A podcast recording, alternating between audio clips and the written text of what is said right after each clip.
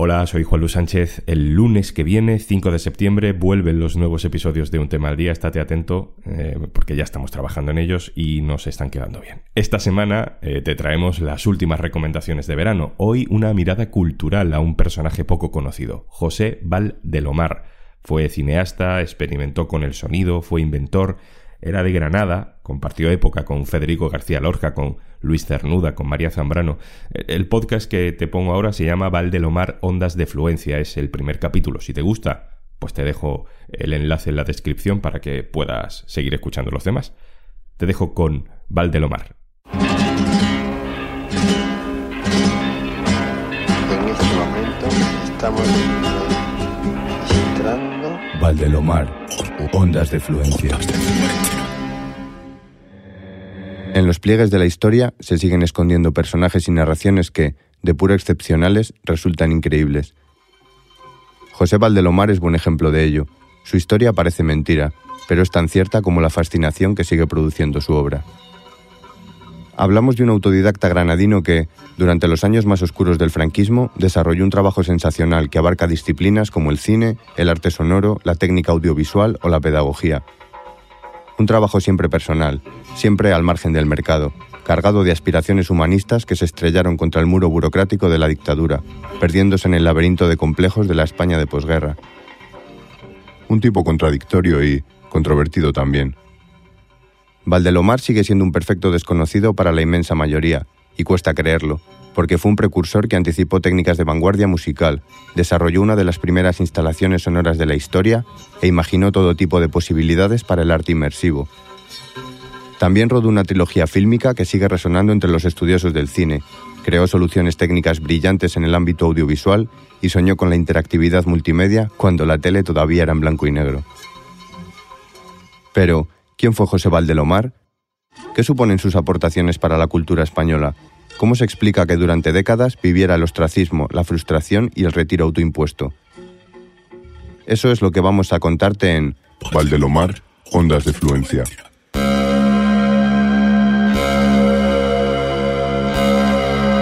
Suculenta Media presenta.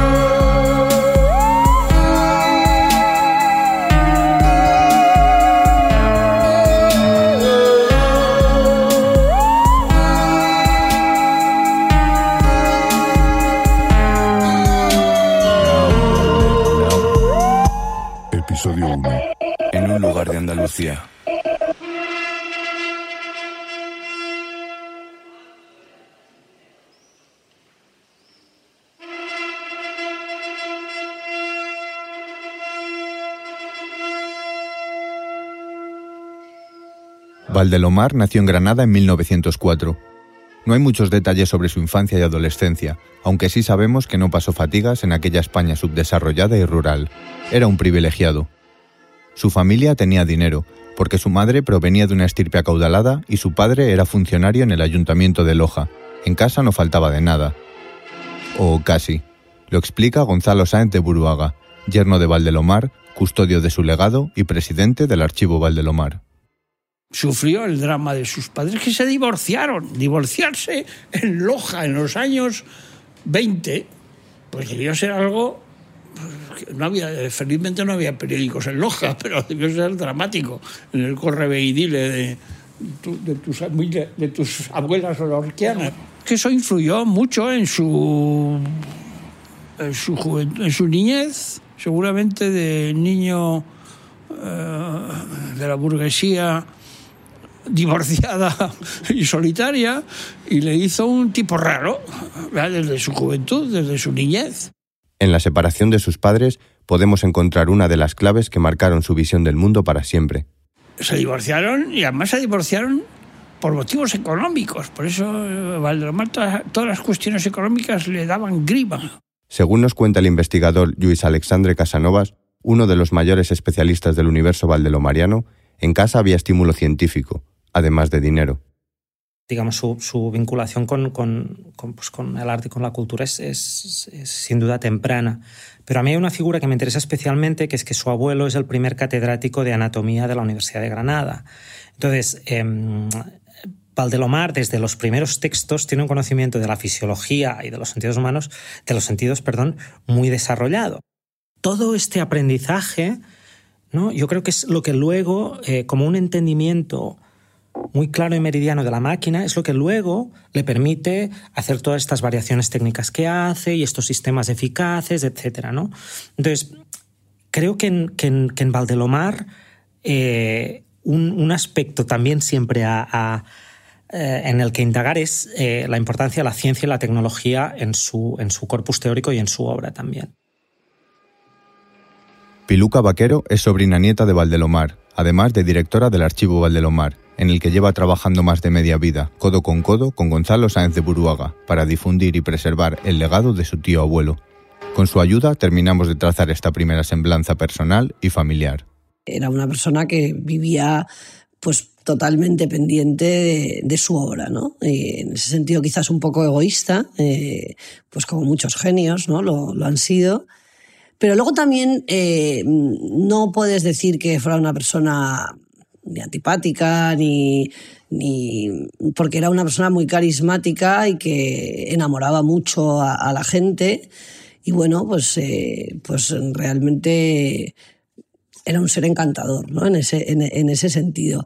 Eh, tuvo a lo largo de su vida muchos, muchos trabajos alimenticios, porque sí se hizo cargo de su familia, lógicamente, pero también tuvo la gran suerte, yo creo, de tener eh, a su hija María José.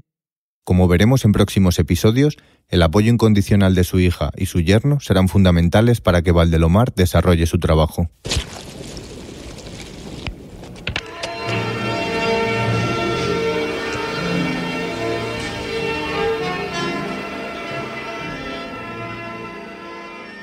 En 1921, siendo todavía un chaval, Valdelomar pudo viajar a París gracias al dinero de su abuela Filomena, una mujer acaudalada que no reparaba en gastos para su nieto.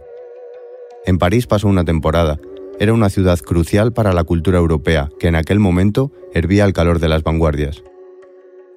En París entra en contacto con una serie de cineastas que estaban trabajando por ahí en los años 20 de lo que se llamó el impresionismo francés, que era una corriente que, sí, efectivamente hacía películas eh, con una base de ficción narrativa, pero que tenía como una concepción muy, muy poética, digamos, del cine, ¿no? Y, que tiraba mucho como precisamente de, de estas imágenes oníricas, de, de salirse un poco de, de la realidad. No está del todo claro hasta qué punto llegó esa relación con la avanzada cinematográfica del momento, aunque algunos estudiosos, como Elena Duque, opinan que esta breve experiencia parisina fue clave en su formación y sobre todo en su visión sobre ese nuevo medio que prácticamente acababa de nacer. Digamos que en, ese campo, que es del cine, que tiene que ver con la técnica, que tiene que ver por todo lo que está por hacer, con todo lo que está por hacer, pues es donde encuentra él su medio natural, el, medio como también de cambiar el mundo, que, que, suena como muy ingenuo, así pensado, pero digamos que casi todo lo que él hizo y lo que él inventó y lo que él pensó iba un poco en esa dirección.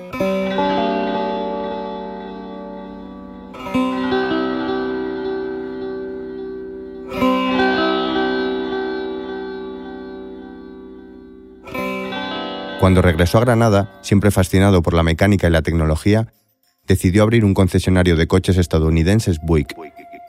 Aquello no duró demasiado, al fin y al cabo a Valdelomar nunca se le dio bien lo de venderse. Pero eso no quiere decir que no aprovechara el tiempo, aunque fuera en otros menesteres. Se va a París y allí descubre a los automóviles y al cine, a los dos. Se hace representante de la Buick ¿eh? Cuando tenía 18 años, vuelve a, Granada y es el representante de la Buick en Granada y Málaga.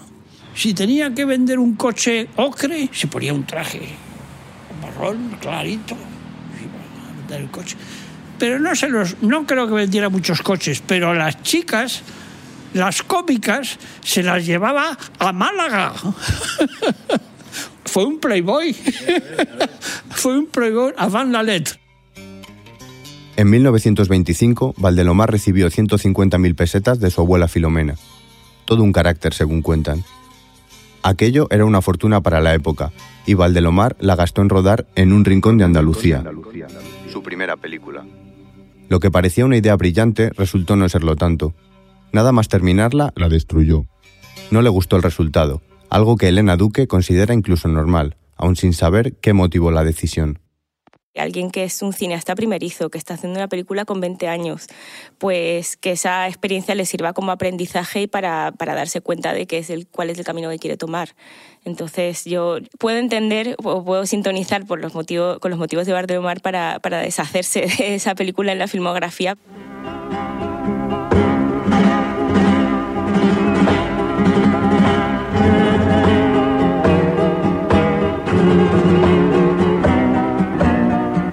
En aquel momento, la vida de Valdelomar da un giro sustancial.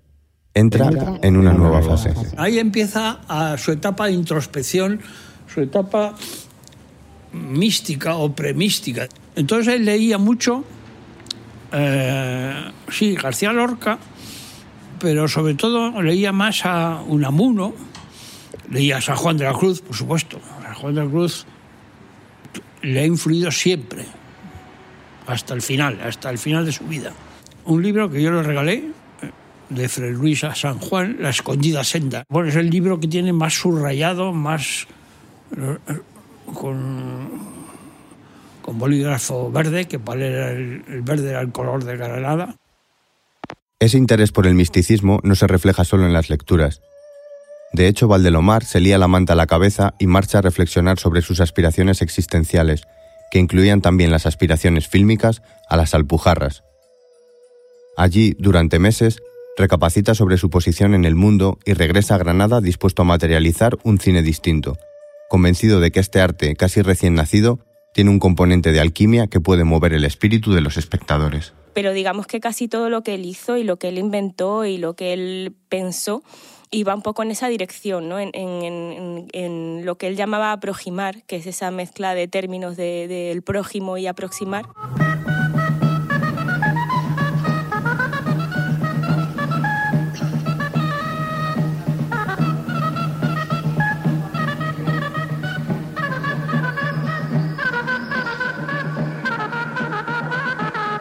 A finales de los años 20, de nuevo en Granada, Valdelomar empieza a esbozar algunos de los inventos y avances técnicos que irá desarrollando a lo largo de su vida. Ya ha pensado en la gran pantalla cóncava, en la táctil-visión, en la diafonía, pero también en aplicaciones tecnológicas como el grafomar, pensadas para ampliar la experiencia educativa más allá de los libros de texto. Esa faceta, la de la pedagogía en la enseñanza, será otro de los ejes que vertebren su vida. En 1930, Valdelomar se casa con María Luisa Santos y al poco se van a vivir a Madrid. Allí entra en contacto con la Institución Libre de Enseñanza y con las misiones pedagógicas, un proyecto educativo de la Segunda República con el que se vinculará profundamente y que marcará su biografía hasta el final. Enrolado en las misiones, Valdelomar recorrerá la España recóndita y rural para llevar el conocimiento, la cultura y también un nuevo entretenimiento de masas como el cine a los pueblos de todo el país. El periodista y musicólogo Miguel Álvarez Fernández tiene clara la importancia de ese proyecto educativo republicano y su impacto en Valdelomar. Desde luego, eh, la vivencia, y este debe ser otro aprendizaje temprana, casi adolescente, ¿no? En torno a los 20 años de Valdelomar, en el contexto de las misiones pedagógicas, sí que debió de ser, eh, pues en ese sentido espiritual, ¿no? Terminología que en modo alguno rechazaban esos laicos y laicistas institucionistas de la Institución Libre de Enseñanza, eh, todo ese proyecto bueno, que hemos cifrado en la Edad de Plata ¿no? de, la cultura española, donde también eh, refulge pues, el proyecto de don Alberto Jiménez Frau de las mm, residencias de estudiantes, o por supuesto la, la ILE, la Institución Libre de, de Enseñanza, eh, don Francisco Giner de los Ríos, y en particular el que sin duda es el proyecto educativo más importante de la Segunda República, esas misiones pedagógicas eh, que intentaban llevar la cultura, la comprensión en aquel momento de la cultura, de la alta cultura, a, bueno, y no solo la alta cultura, eh, caramba, a pues los pueblos más remotos de, de España, ¿no? Sí.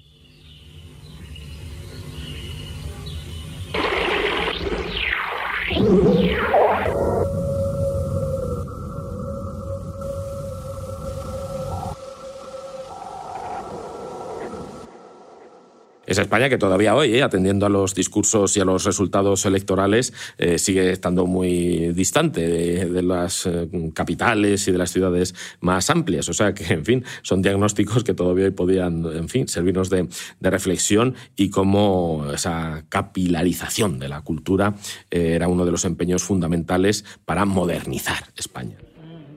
La experiencia de las misiones pedagógicas marcó a Valdelomar y también le permitió pasar de la teoría a la práctica. Se estima que en sus años de misionero rodó 40 documentales, hizo miles de fotos y conoció muy de cerca el reverso de una España atrasada, abandonada a su suerte, alejada de cualquier progreso. Durante las proyecciones que realizaba cada noche, confirmó la sospecha de que el cine era un medio artístico, narrativo y expresivo que trascendía el mero entretenimiento, y que la pantalla, al iluminarse, era capaz de iluminar no solo los rostros del espectador, sino también su interior, su espíritu. La doctora en pedagogía Rocío Lara, Valdelomariana de Pro, piensa que fue la experiencia más importante de su vida, y Elena Duque parece estar de acuerdo con ella. Él participó como proyeccionista y fue testigo de cómo las personas de los pueblos más recónditos de España pues veían por primera vez la imagen en movimiento e incluso captaba en, fotografías, ¿no? También era documentalista junto con, otras personas del equipo que participaban. Y, pero a él lo que le fascinó y captó en su fotografía era el, el rostro de las personas cuando veían la primera vez, por primera vez una, una película.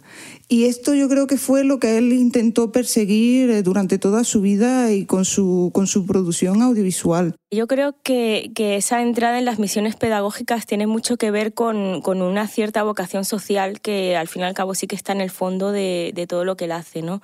El, el hecho de, de intentar eh, cambiar la sociedad para mejor o intentar un poco como trascender un poco la, la banalidad y, y, llevarnos hacia otro lugar. Eh, es algo que luego a lo largo de toda su carrera él, va a perseguir. Valdelomar es conocido sobre todo por su trabajo como cineasta, aunque él prefería llamarse cinemista, por ese componente de alquimia espiritual que este medio encerraba en sí. Algunas de las fotos que hizo en las misiones pedagógicas, los rostros de asombro infinito de las personas de los pueblos que veían cine por primera vez, son tan icónicas como cualquiera de sus películas y nos pueden ayudar a comprender la visión artística, humanística y pedagógica de Valdelomar. Sin su paso por las misiones, el trabajo de Valdelomar sería muy distinto. Eso parece seguro. Y en ver cómo el cine podía conmover tanto pues, eh, a un grupo de gente que jamás había visto el cine. Entonces, bueno, yo creo que, que sí, o sea, que de alguna manera la idea siempre era trascender. Esa permanente aspiración de trascendencia, esa vocación didáctica que impregnará todo el trabajo de Valdelomar, chocará pronto con la cruenta realidad de un país desangrándose en una vergonzosa guerra civil.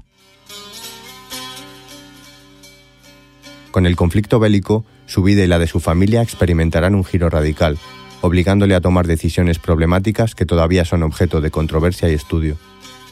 Pese a todo, Valdelomar seguirá alimentando su imparable espíritu creativo y artístico durante décadas, generando una obra libre de ataduras que, con el tiempo y contra todo pronóstico, se convertirá en modelo para algunos, de todo esto y algunas cosas más hablaremos en el próximo episodio de Valdelomar, Ondas de Fluencia.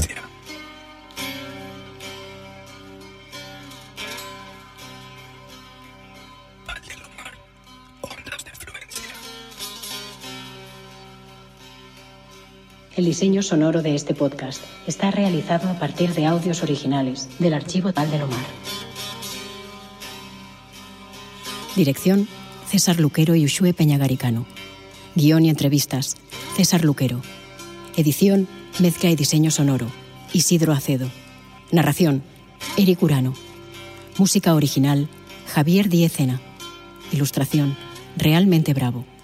Registro de sonido directo, Ignacio de Castro, Javi Rueda y Arturo García.